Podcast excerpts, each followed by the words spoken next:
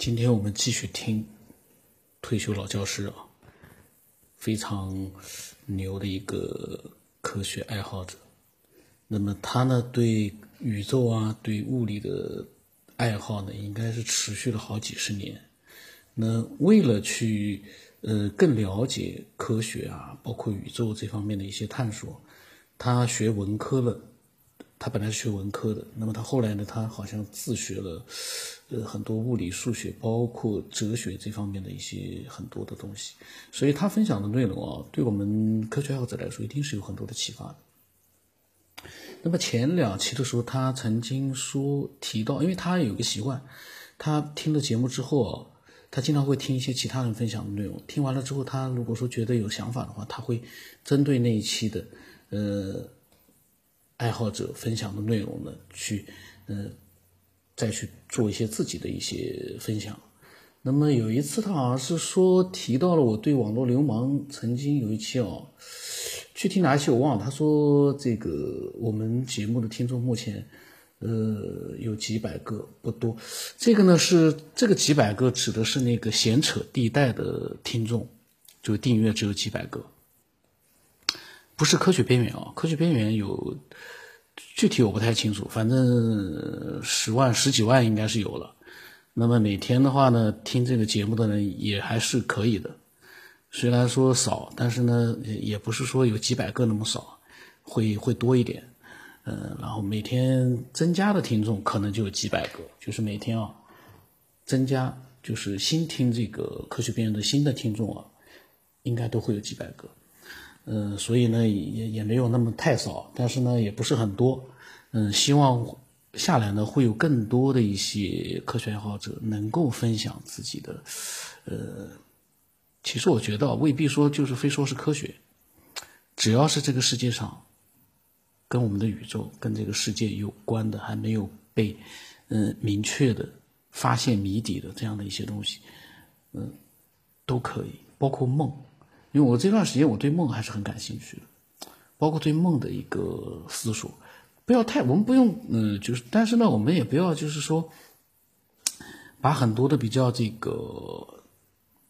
呃，比较浅的一些东西呢翻来覆去的讲，就是我们还是能从实际的自己的对梦的一个，因为每个人都做过梦，那么我们对梦的一些了解，我们呃深入的，尽可能的，嗯，去。思索一些，嗯，更深一点的那样的一些东西。那么前两天呢，好像嗯，我有提到过，呃，一千期里面可能我是提到过说，有有科学家说每个人每天都会做梦。我当时我就节目里好像是在讲，嗯，这好像不可能每个人每天都在做梦。那么好我看见喜马拉雅有个人他留言说，嗯，他说确实是。每个人每天都做梦的，只是呢，他忘记了自己做梦，所以他以为自己没做梦。嗯，那么我想，就是说，呃，又又去思索了一下，我看了他这句话，我就在想，他自己都忘记了自己今天没有做梦，有没有做梦，他自己都不知道了。那么其他的人是怎么知道他今天他每天都做梦的呢？这个呢，也是一个我觉得，嗯，当我们去呃讲一件事情的时候，我们尽可能的在逻辑上面能够，嗯，让他嗯，越是没有被这个就是，比如打个比方，你说他自己忘记了，那么我的问题就是他自己都忘记了，那科学家或者说这个留言的这个爱好者，你是怎么知道他每天都在做梦？你怎么知道他是因为忘记了才说没有做梦？你不千万不能说，科学家用什么仪器测的他的这个脑部的内部的这样的一个活动啊，研究出来他是每天都在做梦。这个我觉得这个就更加有点，因为梦境大家都知道的，一个人的梦境，另外一个人现在目前为止你都不可能进去，就算是有交集你也不知道。科学上可能有些仪器会探测你脑部的一些活动，但是你能确切的说这个脑部的活动就是他一定是做梦了。现在我我我个人觉得，有些东西还不能百分之百肯定的时候，我们就要留一个说话的时候就留一个余地，呃，不要那么肯定的去说。就像我，